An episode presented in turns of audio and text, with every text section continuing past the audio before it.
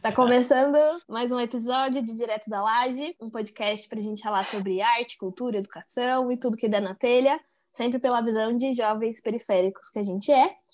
Eu sou a Daniela Pereira. Eu sou o Eduardo Pereira. E eu sou o Vitor Beira.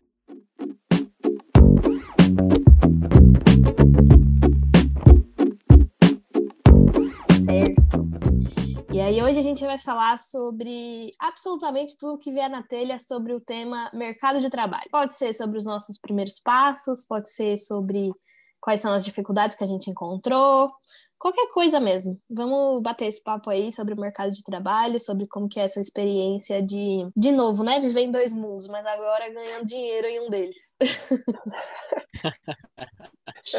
Finalmente, né? Graças a Deus.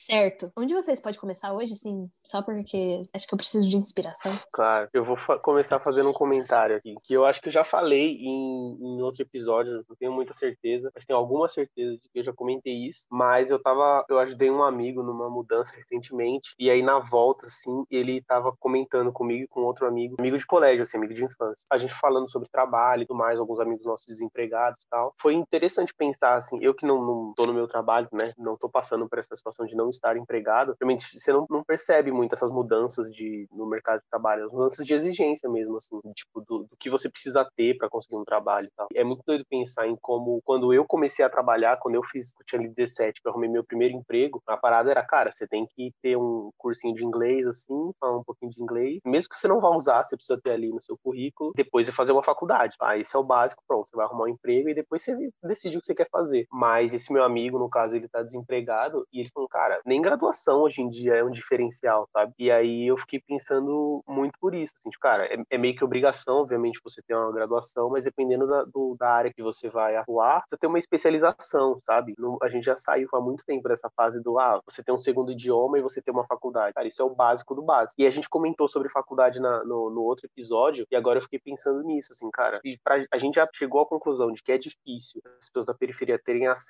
ao, ao ensino superior, como você falou alguns dados também, Dani. Imagina com essa mudança de cenário, assim, sabe? Tipo, é, é, é para mim é, um, é, meio que um é meio desesperador, assim. Já é uma parada difícil, a gente tá colocando mais obstáculos no caminho para você ter um diferencial, assim, pra uma, pra uma vaga que não vai te pagar mil reais por mês, sabe? No momento de crise econômica, tá tudo muito caro, quase 14 milhões de desempregados aí daqui a pouco. Então eu fiquei pensando nisso, assim, sabe? Como que deve estar o pensamento da galera mais jovem, que vem na periferia também, vai, tipo, arrumar o primeiro emprego e já pensa num, num plano de carreira, ah, eu quero ser médico, eu quero ser advogado, eu quero ser engenheiro ou qualquer outra coisa, como que essa, eu queria entender, assim, como que essa galera encara o mercado de trabalho hoje, assim, sabe, de oportunidade e tal, porque para mim era muito isso, assim, cara, primeiro você pode arrumar qualquer emprego, assim, foi isso que, eu, que a minha mãe me ensinou, primeiro você arruma qualquer emprego para fazer um dinheirinho aí, depois você vê que a sua vida profissional vai começar depois da faculdade, mas já tinha essa certeza que eu ia fazer faculdade, sabe, aí privilégio pessoal mesmo, mas e a galera que não tem nem essa certeza, assim, sabe, como encara essas coisas e como que encara essa, esse argumento de, ah, nem a faculdade é o suficiente para te diferenciar, sabe? É o mínimo e aí você vai ter que fazer e depois se virar para fazer mais cursos, para fazer especialização, pós-graduação, que seja, sabe? Então eu fiquei com muito isso na cabeça, assim. É, me deu até vontade de conversar com a galerinha, assim, do meu, do meu bairro, molecadinha que tá no ensino médio, assim, que não, peguei, deixa eu conversar com você a respeito disso, porque eu sinceramente não sei. Eu não sei se a galera, se a molecada tá se ligando nisso. Quando você é adolescente, você não fala de taxa de desemprego do país, você não assiste jornal, sabe? Pelo menos não é a regra. Não sei, é alguma coisa que me preocupa muito, assim, sabe? O que vai ser do futuro com a gente, sei lá, trabalhando de home office, você vai ter equipamento em casa, senão você não vai conseguir trabalho, sabe? Já é nenhuma coisa mais de educação, já é uma coisa física, de estrutura, sei lá. Mil dores de cabeça quando eu penso sobre o mercado de trabalho, assim, sei lá. Vocês acham disso? Sei lá, eu, a gente conversou sobre isso, né, falando sobre a, a faculdade. Eu acho que eu acho que como a faculdade já não é mais o diferencial e muita gente não consegue ir na faculdade, a gente tá voltando, né, aos tempos dos cursos técnicos, de você abrir mão de fazer mesmo uma faculdade, seja porque você não conseguiu passar ou porque você não conseguiu pagar, e fazer vários cursos técnicos, assim, para tentar um, um ingresso melhor no, no mercado de trabalho. Quando eu comecei, eu comecei numa lojinha da Augusto, assim, sem, sem pretensão nenhuma, sabe? Era, era um bico. Mas tem gente que leva, que precisa, né, levar isso como um projeto de carreira, né? Então, você vê bastante vendedor de loja que é vendedor de loja a vida inteira, sabe? Eu vejo, por exemplo, o mercado de engenharia, né, que, que eu fazia na FBC, ele é meio estranho desde a época que eu saí da FBC, assim, é um, um campo meio perdido, assim, você vai procurar vagas de engenharia, não é nada muito claro. É hoje que eu, que eu sou professor, as coisas são mais claras, tipo, de você procurar vaga, ah, eu quero, eu sou professor de artes, existe vaga professor de artes, né? Quando você é formado em engenharia, tem vaga de um milhão de coisas para você ocupar que não é, é, necessariamente engenharia em si. Mas o que eu vejo ainda, principalmente no meu caso, que moro em Guarulhos, muita vaga que, que já vem lá, necessário residir próximo ao local, saca? Para mim isso é uma barreira um pouco, pouco grande, assim, Guarulhos não, não é perto de muitos lugares e, sei lá, para mim é uma barreira bem, bem chata, assim, de você querer, sei lá, dar aula num, num colégio da hora em Moema, mas aí um dos pré-requisitos é morar próximo ao local. E ex existem colégios hoje que já cobram pós-graduação para você ser é, assistente de classe, tá ligado? Tipo, tem que ser graduado, ter outro idioma, e mesmo assim você não, não é professor tutor. Uma sala do, do ensino médio, por exemplo. Tá ficando cada vez mais específico o que você precisa para traçar uma carreira, né? Senão você fica pingando de, de lugar em lugar sem um plano de carreira, de fato, eu acho. É, é, sei lá, tá uma situação bem estranha o mercado no geral, principalmente com essa pandemia aí, que eu tô meio perdido, assim, com o que, que eu faço ano que vem. Acho que é isso, assim, sobre o momento atual. Não sei muito, eu tô, tô real perdido, assim, eu tô tentando me planejar pro ano que vem, mas eu não sei como vai ser, né, porque eu trabalho em escola, não sei se, se as escolas vão vão abrir de novo, enfim, não sei, sei lá. E aí tem, tem essa necessidade de, de você ter o computador em casa, né, material em casa. Meu computador pifou de novo, tamo aí na luta. Eu acho que eu vou tacar fogo nele, não aguento mais. Tamo aí. Ô, oh, vida, devolva minhas fantasias, Ô, oh, né? vida, meu Deus do céu, é um... A gente não consegue ganhar sempre, né? Mas perder pelo jeito dá. Dá Nossa, perder, sempre. Dá pra perder Dá todo tranquilo.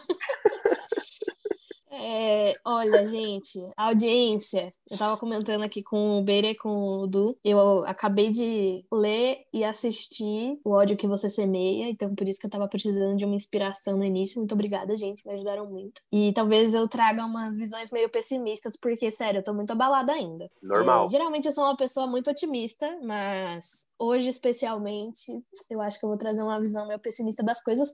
Cabe a vocês dois tentar contornar isso daí ou concordar, né? É, segue o é, Eu sou sempre com... o copo meio eu sou sempre o copo no meio, assim. Não... sempre dá pra piorar, sempre dá, é fato. Sempre, é, sempre dá pra piorar. Você paga 400 pau pra arrumar seu computador, ele vai pifar, não adianta. Uhum. Aí você vai perder seu dinheiro e é isso. Sim. Mas é. sempre tem um, um, negocinho legal acontecendo, saca? É, tipo, ah, é verdade. Você pifou, uhum. mas sei lá, sei lá, jantei, jantei uma comida que eu gosto. Aí você fica, Sim, você fica é, na boa. Não, dá pra, dá pra tirar alguma coisa boa das coisas. É só mesmo um disclaimer, né? Um, um avisinho Aviso. de que pode vir aí um uma enxurrada de coisas pessimistas. Cara, eu acho que, já começando, assim, eu tenho 25 anos, eu já tenho quase 10 anos de trabalho. ano que vem eu completo 10 é anos é no mercado de trabalho. É longo. Então, assim, desde os 16 eu trabalho, né? Que eu comentei lá num, num episódio, que eu comecei ganhando 400 reais, sendo estagiária durante o ensino médio. Então, eu passei o segundo e o terceiro anos trabalhando. E eu já trabalhei em outras um milhão de coisas. Então, não sei se eu já comentei, mas a minha mãe, ela nunca trabalhou em uma coisa só. Nunca. Que hoje ela seria chamada de empreendedora, né? Na época era só bico, no caso. Ela já vendeu lingerie, ela já vendeu perfume, ela já vendeu coisa de aloe vera, ela já vendeu vassoura, ela já tentou criar uma empresa empresa que mandava as faxineiras para os lugares e aí você pagava pela limpeza inteira e minha mãe ganhava uma comissão. Minha mãe já fez absolutamente tudo. Tudo que você imaginar, menos vender droga, graças a Deus, ela nunca tentou essa daí, que senão ela seria muito bem sucedida também, porque minha mãe não existe melhor vendedora do que ela. Boa. E Mas é isso, sabe? Ela já fez de um tudo. Então, eu segui os passos, né? Então eu já vendi calcinha para ela na escola, na faculdade, Olha, no mercado de trabalho. de pirâmide na família. De pirâmide. É, exatamente. Minha mãe me piramida. Eu já vendi tudo. Tudo que ela já vendeu, eu já vendi. Revistinha de cosmético, tudo, tudo, tudo. E aí, acaba que eu já trabalhei em padaria de mercado, que era uma amiga da minha mãe que tinha um mercado aqui em Diadema, e aí eu ia de fim de semana. Mano, nossa, cansa demais trabalhar em mercado, gente. Cansa demais trabalhar em mercado. Eu já apliquei prova de concurso público em fim de semana. Eu já tive uma confeitaria que eu trabalhava exaustivamente. Eu já trabalhei com. Bom, era bom.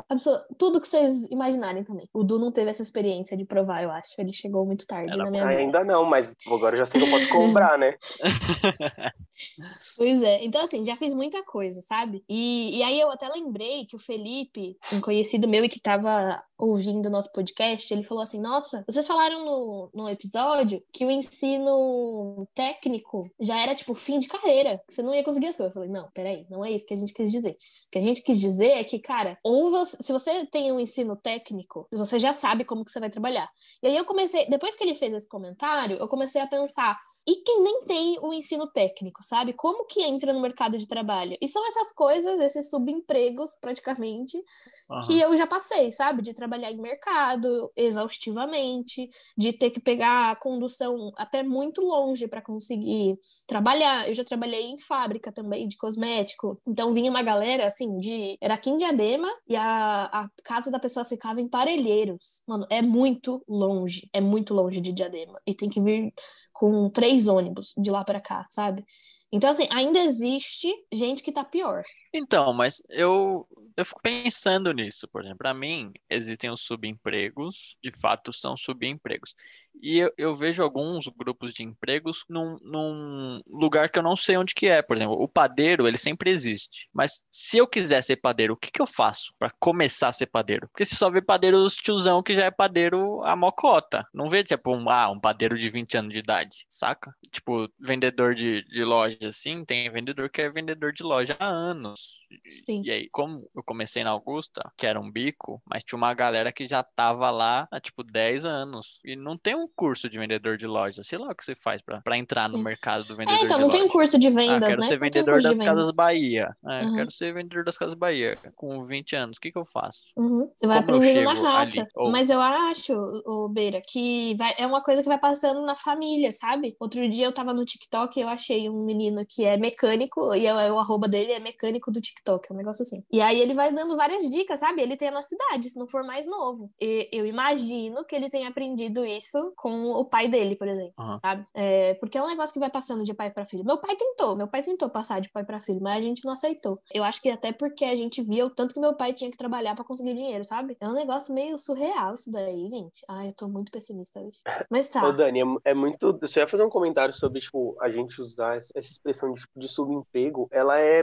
Cara, como que você explica isso, sabe? Porque o que, que você considera um subemprego? Porque, Sim. tipo assim, o subemprego ele não é um subemprego, ele está um subemprego. É, né? ele está, né? Porque, teoricamente, todo emprego, ele é, uai, válido, digno e tudo mais. Tipo uhum. Tipo assim, ele é um emprego, ele é uma função é, que você está exercendo, eu, eu uma acho função que a ideia do que nomeou como um subemprego é falar que é um emprego que não tem um plano de carreira. Quando a gente pensa em plano de carreira, por exemplo, a gente pensar, vou começar como estagiário de TI, aí eu vou virar, de fato, TI quando eu me formar, depois analista de sistemas e depois não sei o que, não sei o que, não sei o que, até gerente, sei lá o que. Só que aí, por exemplo, voltando no caso do padeiro, ele é padeiro, sabe, ele não é gerente padeiro, ele é padeiro e, e, sempre padeiro. E aí acho que o pessoal tem, pegou esse, esse lance de chamar de subemprego, só porque uhum. de fato é precarizado, né? Não tem o sindicato Sim. dos padeiros, eu acho que, que. Eu acho que tem, mas. Será que tem? Ter, é, então, sei lá, que, que tece um, as regras gerais de segurança e empregabilidade. E aí é isso, saca? Tipo, um caixa de não. supermercado, ele não tem um plano de carreira, ele é caixa e só tem essa função. Total. É, eu acho eu que, é pensando... que eu tirei disso daí que você falou, Du, é que é muito preconceituoso a gente chamar de subemprego, uhum. né? É, eu ia é. comentar Já isso. Já tô chateada mas, assim... comigo agora.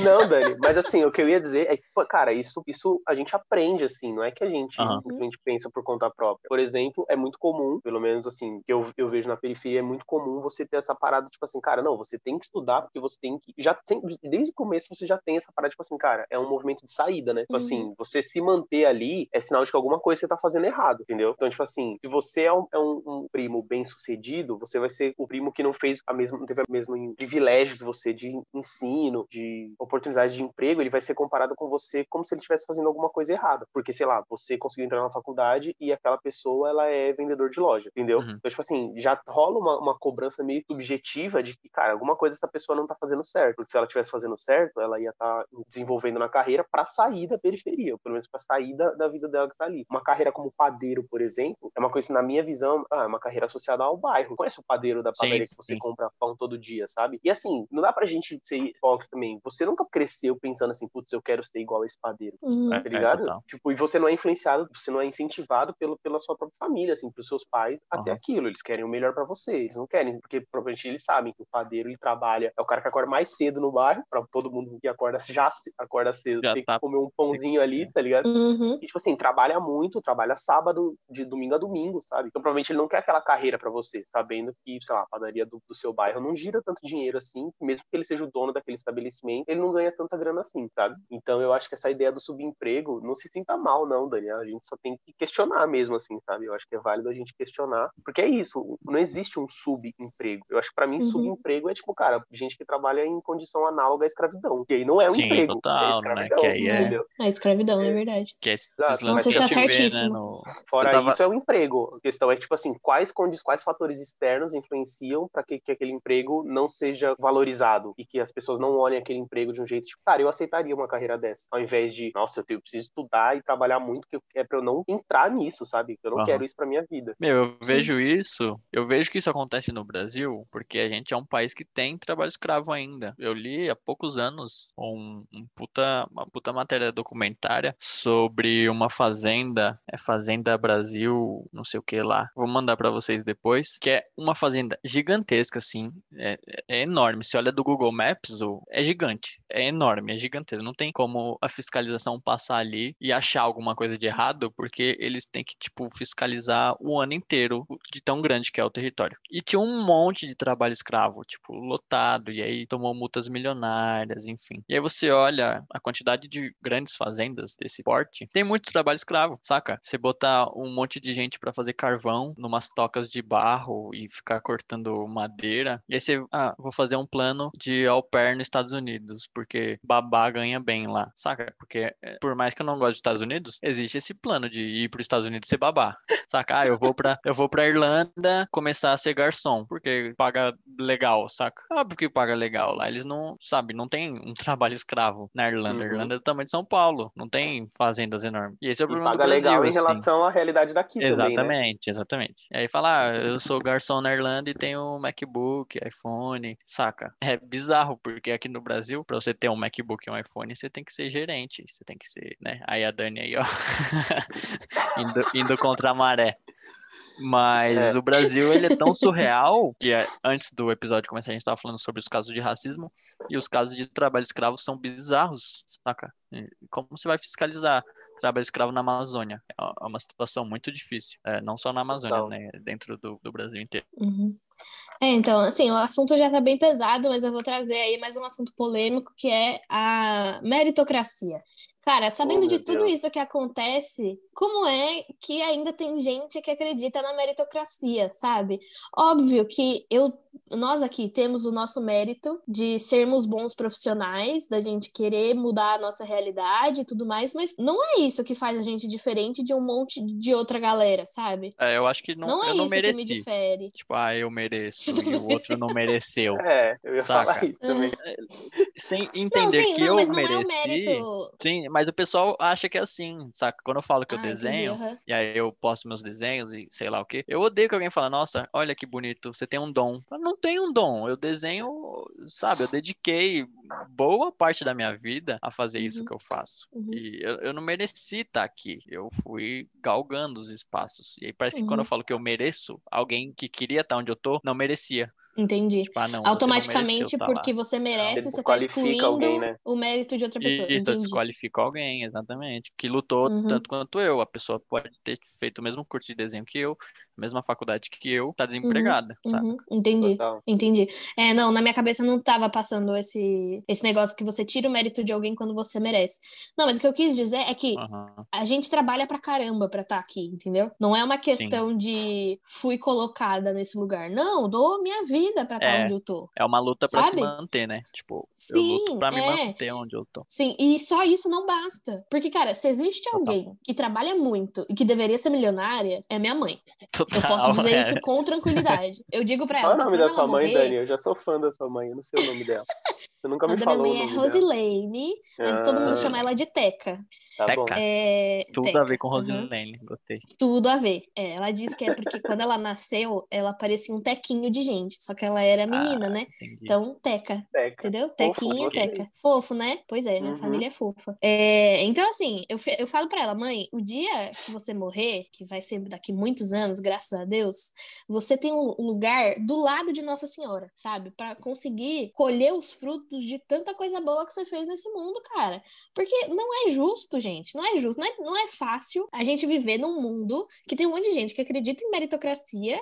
Não é justo. Justamente, o padeiro, ele deveria ser uma pessoa milionária. E às vezes Total. acontece. Às vezes acontece. Tem uma Total. padaria aqui perto, Aham. Dom Doc. Se você mora em Diadema e está escutando isso daqui, passa na Dom Doc. É o melhor pão que existe. Sério, tô aqui fazendo esse merchan de E não graça. tá sendo pago pra falar isso, hein? Não estou sendo paga pra falar isso. É o melhor pão que existe. Alô, Dondoc, manda um pacote aí, ó, 10 pães Manda um pacote. Exato. Então, assim, às vezes você consegue construir um negócio legal, sabe? Mas eu não sei o que que. Não sei se foi o padeiro que construiu a Dondoc do jeito que a gente conhece hoje.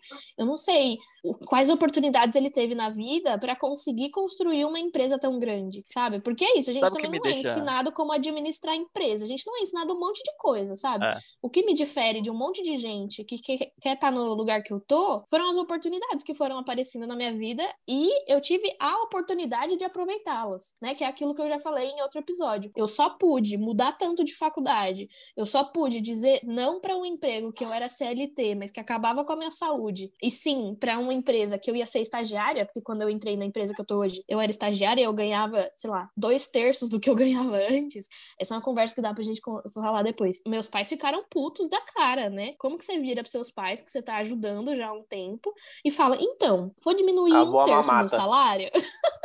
não vai ter mais o cartão do mercado e eu tô indo agora viver um sonho. Eu sinto no meu, no meu íntimo que meus pais quiseram me dar um murro na cara, sabe, na época. Mas É agora difícil, deu né? certo. É difícil, só que é Uhum. isso. As oportunidades apareceram e eu pude dizer sim pra elas. Porque Eu tô- se eu não tivesse os meus pais, eu jamais teria aceitado o emprego, por mais maravilhoso que ele fosse na minha imaginação, pra ganhar dois terços do que eu ganhava antes, não conseguir mais ajudar eles. Eu tô no momento assim pra decidir o meu ano, assim. Eu tô entre ficar onde estou ou arriscar de receber menos fazendo outra coisa que eu realmente quero fazer mais. Mas voltando só um pouquinho no assunto, que me deixa mais puto da vida, você vê, por exemplo, um dono de uma padaria rico. Só que o que faz a padaria ser boa é o cozinheiro, é o padeiro, saca? É a tia que tá lá fazendo o bolo. E o cara tá lá, porra, mó carrão e os caralho, e não faz nada. Quem cozinha, quem, quem faz as paradas gostosas mesmo, que o, que o cliente vai lá e fala, pô, tomar o cafezinho do seu Zé, porque o cafezinho do seu Zé é da hora. E o seu Zé não é o dono, entende? O que faz um, um bom lugar, né? Uma boa empresa, não é o dono. É quem tá trampando lá e, e não é milionário. Sim, fico- mil eu vezes sim. Fico revoltado, eu fico revoltado. Momento comunista do Beira no episódio de hoje. Nossa senhora, Sempre é tem. difícil, é difícil, é difícil. Não, mas é uma realidade. É uma Total, realidade. Eu não sei total. com quem que eu tava falando disso, mas eu acho que foi até com você, Du. As gerências, as, sei lá, os donos das empresas, de muitas empresas no Brasil e no mundo, talvez, mas eu posso dizer com certeza do Brasil, eles acham que eles estão dando uma oportunidade muito grande de trabalho para as pessoas, sabe? Quando na verdade, se todo mundo se rebelar e sair, sair dali, a empresa não vai ser a mesma. É, é tipo assim, Por ah, mais te dando... desempregados que existam no mundo, cara, quem Aham. faz a empresa são esses funcionários, sabe? Mas a gente age como se a gente tivesse é, tendo uma oportunidade do caramba uma de trabalhar com ali. aquela pessoa, é. É, tô tipo, nossa, você uma tem que ser grato oportunidade- pelo que eu te fiz. Te dou uma oportunidade é- é de me uma- deixar rico, é isso. É, é uma mistura disso, Dani. Tipo assim, cara, se você estudou, você ralou pra caramba, você se dedicou à sua carreira, e ainda assim você vai trabalhar com esse sentimento de que, tipo assim, cara, não sou eu que tô entrando aqui e virar uma coisa coisa meio de, entre as parceria. Cara, você tem essa empresa, eu gosto do propósito dessa empresa e eu acho que eu posso agregar. Não é esse sentimento geral, assim, sabe? Se você tá ouvindo aí, tem, passa por essa experiência, parabéns, saiba que você é privilegiado e manda aí onde é que você trabalha pra gente ver como é que funciona. Porque no geral não é isso, no geral é tipo, cara, beleza, você pode ser a pessoa que mais se dedica, só que no fim das contas, em relação ao patrão funcionário é, então, vou, vou dar uma chance pra você trabalhar aqui e mostrar o que você sabe fazer, sabe? E aí, uhum. tipo, eu sou eternamente grato por você não me deixar passar fome. É, é em tipo relação isso. Esse negócio de, de meritocracia, Dani, que eu ia comentar, é que a gente até falou um, um tema, Albeira, que eu já comentei muito com a Dani, assim, conversas pessoais nossas sobre síndrome, síndrome do impostor, que é uma coisa muito latente na minha vida, assim, cara. Justamente porque eu sei disso, cara. Beleza, eu sou um, um rapaz, 26 anos, vim da periferia, nascido e criado, tudo bem. Só que eu consegui, tipo, algumas coisas aconteceram na minha vida, eu já contei isso nos outros episódios, que permitiram que eu tivesse oportunidades de fazer uma faculdade tal, de conseguir essa faculdade me permitiu ter um emprego tal e, e acessar os lugares sociais tal, tal, tal. Enfim. E aí, cara, é muito difícil para mim, tendo essa plena consciência dos meus privilégios, de pensar ao mesmo tempo de é, tipo, uma coisa ela cega a outra, sabe? O fato de eu, reconhecer meus privilégios me impede de reconhecer os meus méritos também, sabe? Uhum. Então, a meritocracia é muito foda, velho, mas tem que ter um equilíbrio, assim, entre você saber reconhecer o quanto que você se dedicou e o quanto das coisas que você sabe fazer e o reconhecimento que você merece, mas também você olhar pro lado, porque se você ficar só nisso, você é uma pessoa que é a favor da meritocracia, né? Você só olha pro tipo assim, cara, mas eu, eu me dediquei para estar tá aqui. É basicamente uhum. isso a meritocracia, né? E eu acho que a, a chave é encontrar o equilíbrio, de você olhar e falar, putz, beleza, eu me dediquei. Só que também eu tive pais compreensivos que me permitiram fazer tal coisa. Eu tive uma mãe que conseguiu entrar no emprego de funcionária pública e permitiu pagar uma faculdade tal no curso que eu queria fazer. Eu não tive que aceitar um curso tal. Uhum. Tipo, um curso que não era porque eu queria fazer para minha carreira. Eu pude ficar, no meu caso, né, específico, eu, Eduardo, eu pude ficar os dois primeiros anos da faculdade sem trabalhar, sabe? Tipo, independente do que estava acontecendo, eu, eu tive essa experiência. Então, eu acho que é essa mistura, assim. Porque se você fica só na, na, na coisa de só reconhecer os privilégios, pessoalmente é uma coisa muito ruim. Você não reconhece os seus talentos, você não se, se aprecia, tipo, as suas qualidades e todo o esforço que você já teve na sua vida, sabe? Tipo, eu tive vários privilégios, só que assim, tá, quem foi fazer as, as paradas do meu trabalho e tudo mais, eu até brincava com a minha mãe, assim, é, é muito doido isso, porque no fim das contas, quem vai fazer entrevista de emprego sou eu, sabe? Se chegar lá, não é só mostrar e falar, olha, é minha mãe, essa é história da minha família que vai fazer você ganhar um emprego. Uhum. Tipo assim, tem essa dedicação, a chave é você encontrar as duas coisas. Porque se você ficar também só olhando as coisas que você merece, você indiretamente acaba sendo uma pessoa que é a favor da meritocracia, sabe? Porque existe as nuances da meritocracia. A gente, quando fala de usa esse termo, sei lá, na minha cabeça vem a pessoa que é o que você falou, que é tipo o dono da empresa, que é herdeiro e que, nossa, eu merecia aqui agora ser dono da minha própria empresa milionária. E beleza, cara, seu pai investiu 10 milhões de reais na sua empresa pra você começar do zero.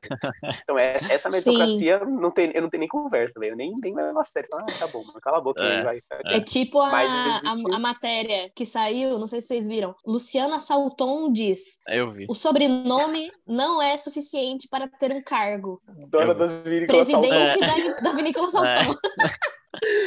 Mano, bizarro, ah, exato. Facilita Mas aí também aí. tem isso, velho. Porque, tipo assim, meritocracia, ela tá muito presente na periferia, velho. Não adianta a gente achar que ela é só uma coisa que tá presente nas, nas classes mais altas. Não é. Ela é uma, co uma coisa enraizada na periferia também, assim. Sabe? A gente que ainda é jovem, a gente sabe que a gente, que os nossos pais também compactuam com essa ideia um pouco, isso sobra pra gente, sabe? A gente tem um pouco mais de senso crítico em relação a isso. Na nossa geração, eu vejo isso, assim, mais abertura pra, pra questionar essas coisas, mas ainda é uma coisa muito presente, assim. É que eu acho que pra é eles. É... Pode terminar, eu terminei aqui.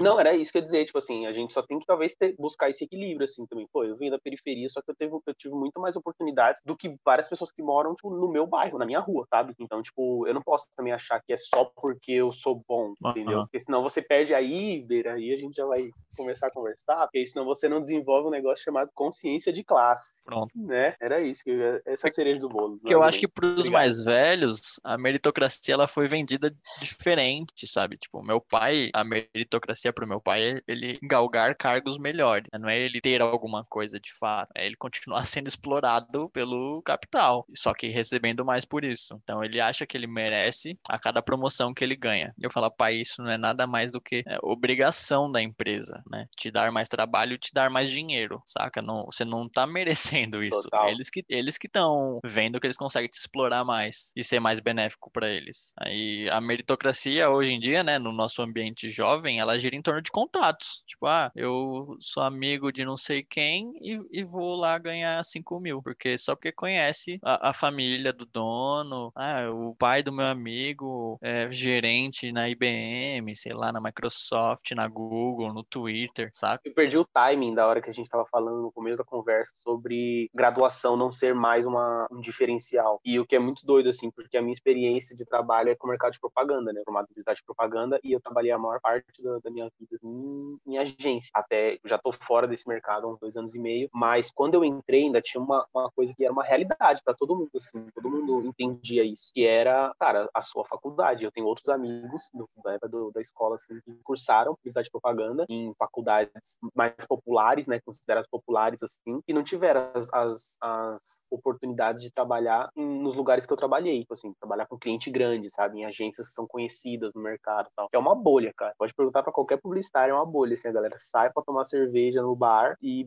beija as mesmas pessoas. Tá Tem um meme, inclusive, que é assim, eu não aguento mais sair para dar rolê em São Paulo e beijar publicitário. É, é, é um nicho. Você tem que escapar do negócio e não, não consegue. E assim, além da coisa caricata e tudo mais, que é uma coisa que me incomodava, isso era uma parada que me fazia pensar justamente, tipo, cara, eu não tô aqui trabalhando nessa agência grande conhecida, com esse cliente grande conhecido, porque por causa das minhas habilidades. Eu tô aqui porque eu tive contatos através da faculdade que me permitiram chegar até aqui e porque eu tenho essa faculdade no meu currículo, tá ligado? Porque se fosse outra coisa, morando onde eu moro e mais, provavelmente não teria espaço para trabalhar nesse lugar aqui. O... Era muito doido, porque eu conhecia a galera, tipo assim, ah, eu sou do Tabuão da Serra, eu sou de Diadema também, eu sou de não sei aonde, eu moro em Itaquera. E essa galera não ocupava cargo de gestão dentro de agência, não. E, tipo assim, não era do, das áreas que bombam dentro da agência, assim, sabe? De ação, mas era a galera, tipo, TI. Ah, o cara que é o do TI, no máximo, lá, o, o, gerente de TI, ele mora em Taboão da Serra, tá ligado? Fora isso, você não ia ver, tipo assim, o VP, alguém do, da, da parte alta, assim, né, da, da, dos cargos mais altos, cargo sênior, que fala assim, pô, cara, eu moro na Penha. não, não rolava isso, tá ligado? Então, tipo assim, é, eu, eu vivi muita realidade, me incomodou muito, foi uma das coisas que, que me fez até, tipo, optar por sair do mercado de publicidade, e era muito doido, cara, era uma coisa muito, muito específica, assim, a primeira coisa que a pessoa via era onde você estudou, e aí uhum. você saía da, da faculdade lá, daquele ciclo ali, né, FGV, SPM, FAP, Mackenzie, Casper Libero, para você ir trabalhar com a galera desse mesmo nicho, e aí você fazia amigos desse mesmo nicho, e aí você ia pro rolê sexta-feira à noite com a galera desse mesmo nicho, e vira esse negócio assim, tá ligado? E quando você vê, todos os seus amigos é, é, são do mesmo perfil, tá ligado? É uma coisa que começa no profissional e afeta o pessoal, assim, e eu achava muito doido, eu tava falando que em 2016 eu trabalhei numa agência que desenvolveu um programa de inclusão para jovens periféricos, e o Beira até comentou, tipo, o fato de você precisar desenvolver um programa desse é que alguma coisa tá errada, né? Mas assim, tem toda aquela questão, tipo, o objetivo por trás e, e você tem que questionar por que, que você precisa de um programa desse, sabe? Questionar na raiz e tudo mais. É, rolaram algum, eu achava muito da hora esse programa, mas eu ouvi de algumas pessoas que participaram do programa, que eram desses jovens, que eles questionavam assim, cara, não sei se a galera tá fazendo realmente porque acredita nisso ou se tá fazendo porque vai ser bom pra gente, é, entendeu? Total. Pra desmistificar e falar assim, a gente já é uma agência disruptiva e agora a gente é uma agência disruptiva que inclui jovens periféricos, em sua maioria negras, pessoas negras. Então, tipo, é muito, é muito doido isso, cara. E, tipo, o publicitário já tem esse negócio de ser meio areia movediça, assim, sabe? Não dá ponto sem nó. Uhum. Cara, é, eu, é engraçado, eu conheci, né?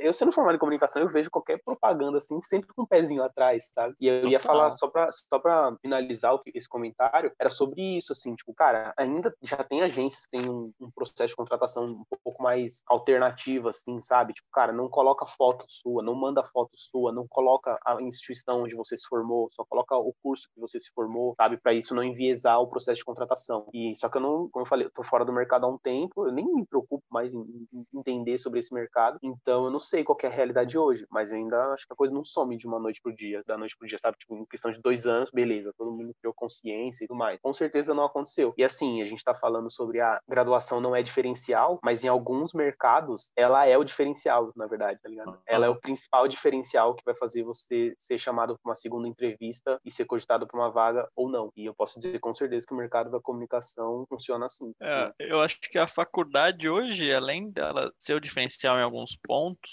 né? Ela, ela obviamente é diferencial porque a maioria dos brasileiros não, não tem graduação. Os nichos de algumas carreiras, eles são muito seletivos, assim, você pegar é, as, as, grandes empresas de advocacia, principalmente em São Paulo, são todos alunos da USP, geral fez São Francisco. Aí você pega as grandes empresas de, de publicidade e propaganda, são sempre os mesmos cursos, né? Belas, Belas Artes, é, GV, PUC, então você vê essa galera meio que dominando esses mercados específicos, assim, sabe? Que aí fica difícil, né? Você quer chegar em algum ponto, mas esse ponto já está dominado por essas faculdades que vão só só andando entre entre as agências, né? Tipo, ah, o gerente tem, tem equipe em uma agência, e ele saiu, foi para outra agência, ele pega essa equipe que já era pessoas que ele conhece e vai começar a levar para onde ele foi e vai criando esse essa rede fechada, né? Das mesmas uhum. pessoas, dos mesmos cursos, das mesmas faculdades. Total. E, e... é aquilo que a gente falou no começo uhum. também, tipo, é tipo investir em diversidade. Ah, vamos pegar essa galera de um bairro que eu nunca ouvi falar na vida, que vai vir de trem e duas condições de metrô, uhum. ou de ônibus assim, sei lá,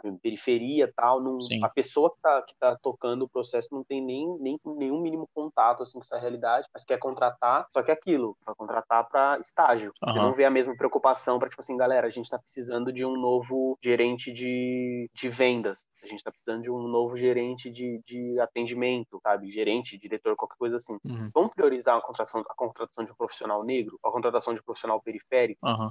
O, o, cargo vira a principal coisa, assim, ah, mas tem que ser com aquele dilema, ah, mas tem que ser sênior, a pessoa tem que ter experiência. Mas assim, a pessoa não vai ter experiência se você não der oportunidade para é, ela. Exatamente. Entendeu? Então, você cria-se um negócio tipo, ah, mas um profissional periférico, ele não tem experiência, porque ele nunca trabalhou com isso. Mas também uhum. nunca deixaram ele trabalhar com isso, tá ligado? E quando isso acontece, é, a gente estranha porque quem, quem lê sobre, quem consome sobre, sabe que tem um interesse por trás disso. Se você coloca um, um diretor de criação negro, é porque você vai precisar de uma voz negra para vender alguma coisa. As empresas, elas não costumam fazer isso de livre espontânea vontade. Você não vai ver a Coca-Cola fazendo isso porque ela quer ser inclusiva. Você vai ver a Coca-Cola fazendo isso porque ela vai precisar fazer isso por conta dos diálogos que estão ocorrendo no, sabe? A Renner só vai colocar o, um diretor de criação LGBT porque é interessante para eles uma campanha LGBT para vender, não porque ela acredita no potencial LGBT e quer dar passo. É óbvio que é importante esse espaço, mas principalmente nesse meio da comunicação, publicidade, vendas, tudo que envolve mercado, é para vender, saca? É, eu pessoalmente. Mas, mano, eu acho. Pessoalmente, assim, né?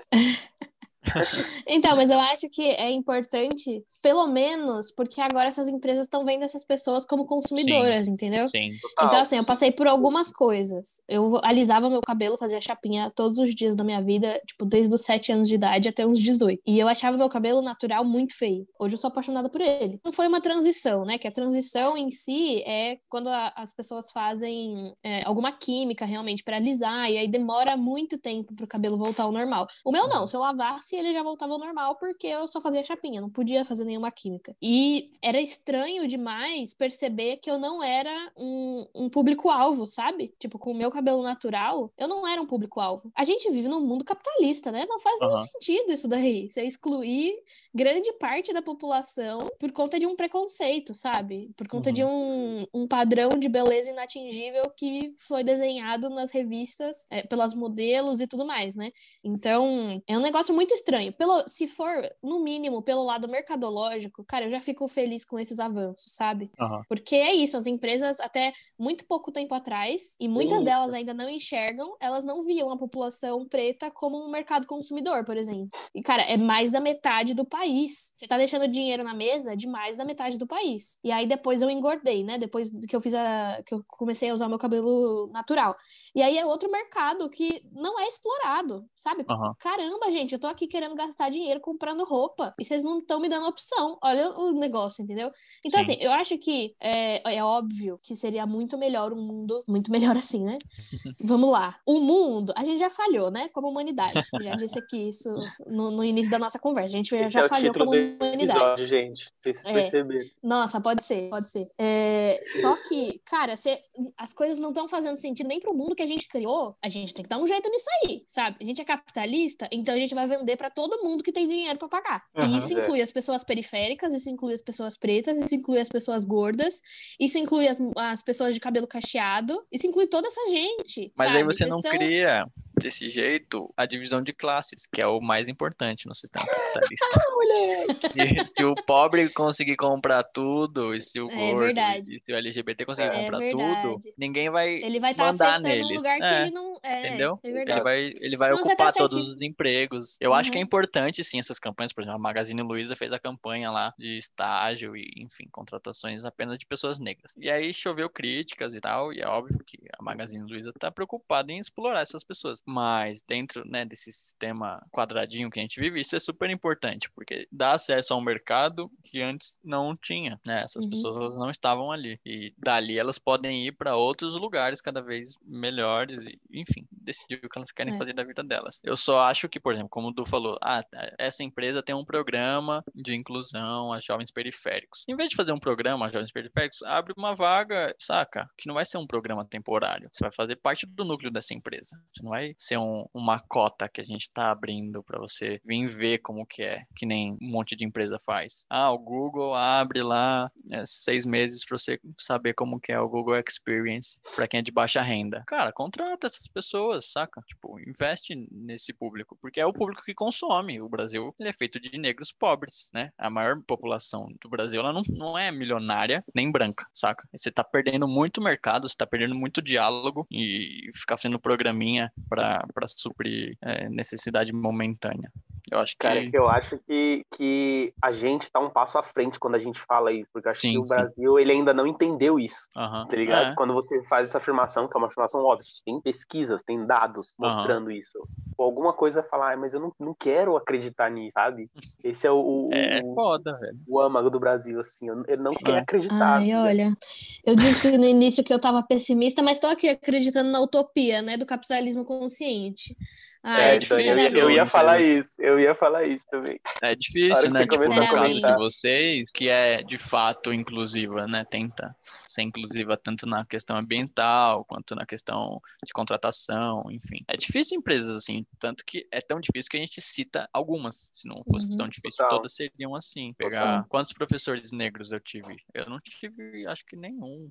Tive um, dois no máximo, saca? O, uhum. o ambiente acadêmico é, é super super escroto. E aí você fala, ah, as pessoas negras não, não fazem licenciatura, não sei o quê. Claro que faz. Na minha uhum. sala tem um monte, saca? E são pessoas ótimas que têm diálogos super importantes para trazer para a sala de aula, justamente para abrir a mente da juventude que, que vai chegar nesse mercado de trabalho e tal. Mas não tem, é sempre, uh, saca, os mesmos falando as mesmas coisas, as pessoas negando a ditadura na aula de história. Aí é, saca, como você quer a gente falou gente, mais então... pra frente com o Bolsonaro na presidência, não dá.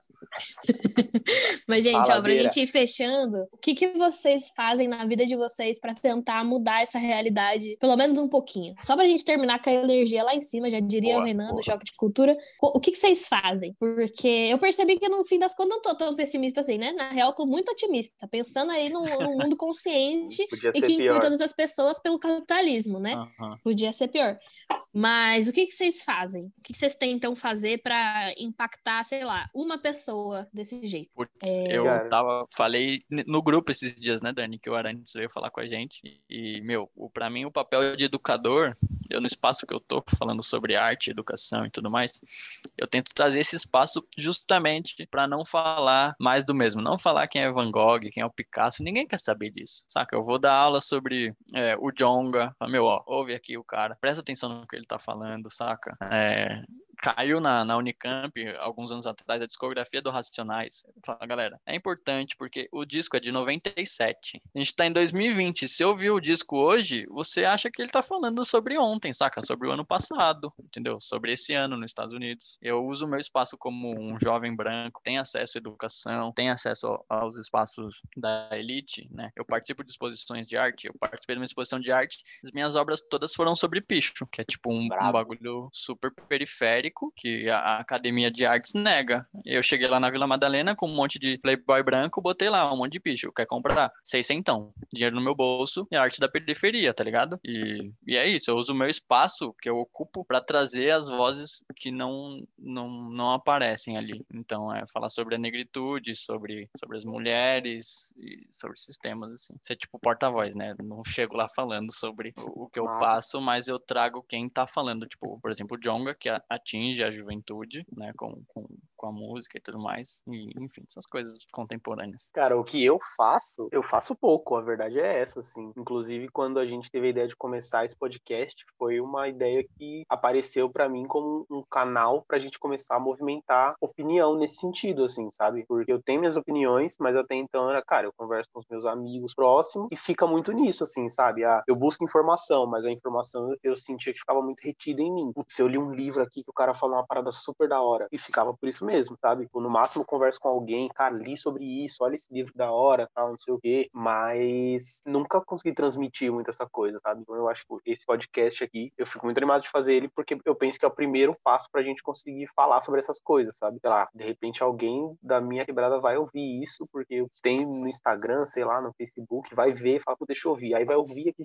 tem pretensão, vai falar, putz, esses, cara, caras falaram alguma coisa que eu achei interessante e que com a minha vida, sabe? Mas no geral, eu sempre me culpei muito disso, Dani. Tipo, cara, o que eu tô fazendo? Eu não tô participando de nenhum projeto, eu não tô fazendo nada. Então, tipo, tá desenvolvendo senso crítico e na prática, o que você tá fazendo com esse senso crítico, sabe? Você tá levando para onde? Tá transformando em quê? Então, sei lá, isso tem sido uma coisa que tem me deixado muito inquieto, assim. Esse podcast tem sido o primeiro passo, mas, sei lá, também às vezes parece que eu tô esperando cair alguma coisa no meu colo para conseguir jogar todas essas ideias, sabe? E todos esses argumentos e, tipo, transformar isso em algum tipo de ação. Bom, mas é isso. Não faço muita coisa. Faço agora com vocês. E já é, um, já é alguma coisa, né? Você reconhecer uhum. que você não tá então. fazendo, eu acho que é o primeiro passo. Total. E eu acho que é importante, porque a minha namorada falou, meu, eu me, me identifico total com, com o que o Du faz, com o que o Du fez, tá ligado? Tipo, fazer uma faculdade de ponta, é, sem pagar e tendo as, as dificuldades que tem. Então, é tipo, é um espaço importante que você ocupa, das pessoas verem em você elas mesmas, assim, tipo, eu sou, minha história é parecida com a desse cara e acho que é importante isso. E Eu acho que é o que falta é o ponto da pé, porque eu, eu tinha o mesmo sentimento, assim, tipo, o que, que eu tô fazendo para compartilhar o que eu sei, né? O, o, que eu acho da minha vida. E aí eu não fazia nada, até o momento que eu tinha que entrar na sala de aula e falar, putz, o que, que eu falo pra, esse, pra essa galera? Aí eu fui indo falando sobre essas coisas. E aí hoje, quando eu não tô na sala de aula, eu tento é, ajudar a ONG, sim, de forma gratuita. Ah, precisa ter um projeto nessa ONG aqui, só que a gente não tem dinheiro. Eu falei, ah, a gente faz, velho. Vai, vai para algum lugar, saca? Vai, vai ajudar alguém em alguma coisa, seja lá o que for, mas eu tento ir fazendo isso, assim. Ainda é, também ainda é muito pouco, né? Perto do todo o problema que a gente enxerga por aí.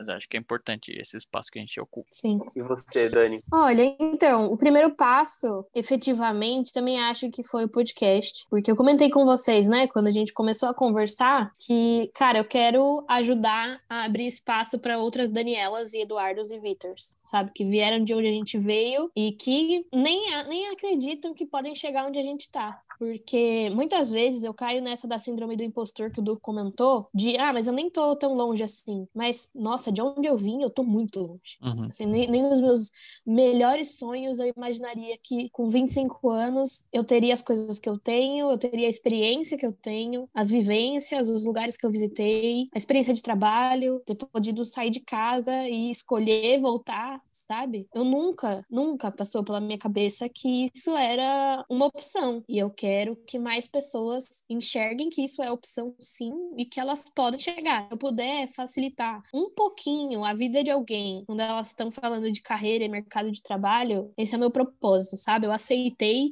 que eu gosto de contar história. Basicamente Boa. é isso. Eu aceitei que eu gosto de contar história sobre a minha vida, sobre as experiências que eu tenho, porque é isso. Eu não me vejo em muitos lugares, mas eu quero que as pessoas que eu sei que são parecidas comigo, elas se vejam e elas uhum. entendam que elas podem chegar exatamente onde elas quiserem. Que não vai ser fácil, de jeito nenhum. Uhum. Vai demandar muito esforço, vai demandar uma rede de apoio, que né, a gente já falou aqui exaustivamente, Total. mas que dá pra gente criar isso, pra realmente hackear o sistema, né? Entrar nele e abrir a porta para mais gente vir. Sim, total. Essa é a minha utopia, esse é, esse é o meu, meu papel na, no mundo, sabe? Eu acredito que é esse, que é compartilhar a história e ajudar as pessoas a serem as melhores versões delas mesmas, porque eu conheci muita gente generosa pelo caminho e, tipo, eu só tenho 25 anos, sabe? Então, sei lá, é, é isso. Apesar de ser, de ficar muito abalada quando eu vejo, assisto, leio essas paradas que acontecem, né, na nossa vida, igual eu falei do livro que eu li, do filme que assisti, acho que parece que me dá mais força para essa utopia, sabe? para esse mundo consciente em que as pessoas vão poder viver plenamente o papel delas. Mas é, é mas é isso. É isso. A gente não pode desistir, senão se a gente desistir, ninguém vai fazer também. Exato. Exatamente, exatamente. Já que ninguém... com certeza tem mais gente, do mesmo jeito que a gente está aqui conversando, tem muito mais gente falando sobre isso. A gente só ainda não se encontrou, sabe? Então Mas vamos botar mais força nessas vozes. Uhum. E se você é tá isso. ouvindo a gente e você quer falar, dá um salve Por lá favor. no Instagram, é, no DM. E se você uhum. conhece alguém que quer falar, compartilha esse episódio e compartilha Sim. o nosso arroba no Instagram. Vamos criar essa rede, gente. É muito Sim, importante. Exatamente. E aí, tudo que o Beira já falou em todos os episódios, e o Du acabou de dizer, compartilha, por favor, o episódio, o arroba do Instagram, que é direto da laje. Pode procurar a gente, manda pros seus amigos, pros seus irmãos, pra galera da quebrada. Por favor, a gente quer chegar neles. É, e avisa aí como que vocês se sentiram ouvindo essa conversa toda. Você concordou, se você discordou de alguma coisa, a gente tá aqui para aprender também. Que também tá tranquilo. Nada do que a gente fala aqui é verdade universal, é, obviamente. Total, é. Se uhum. alguém vier falar, ah, falar o Vitor falou merda aí, eu vou falar, beleza, falei, talvez tenha falado. Sim, é bem sim. capaz, eu falo merda mesmo. É, às vezes eu falo também bastante. Mas sim, é. Não, aprendo um monte todo lance, episódio, né? gente. Mas é isso. O lance é, isso de, de, trocar ideia, né? Trocar informação e enfim, abrir esse diálogo aí pro, pro pessoal falar. É isso, galera. Uhum, sim. É isso. Então tá bom. Nos vemos no próximo episódio, completamente emocionados. É isso. Beijos. Beijo, até mais. Valeu, queridos.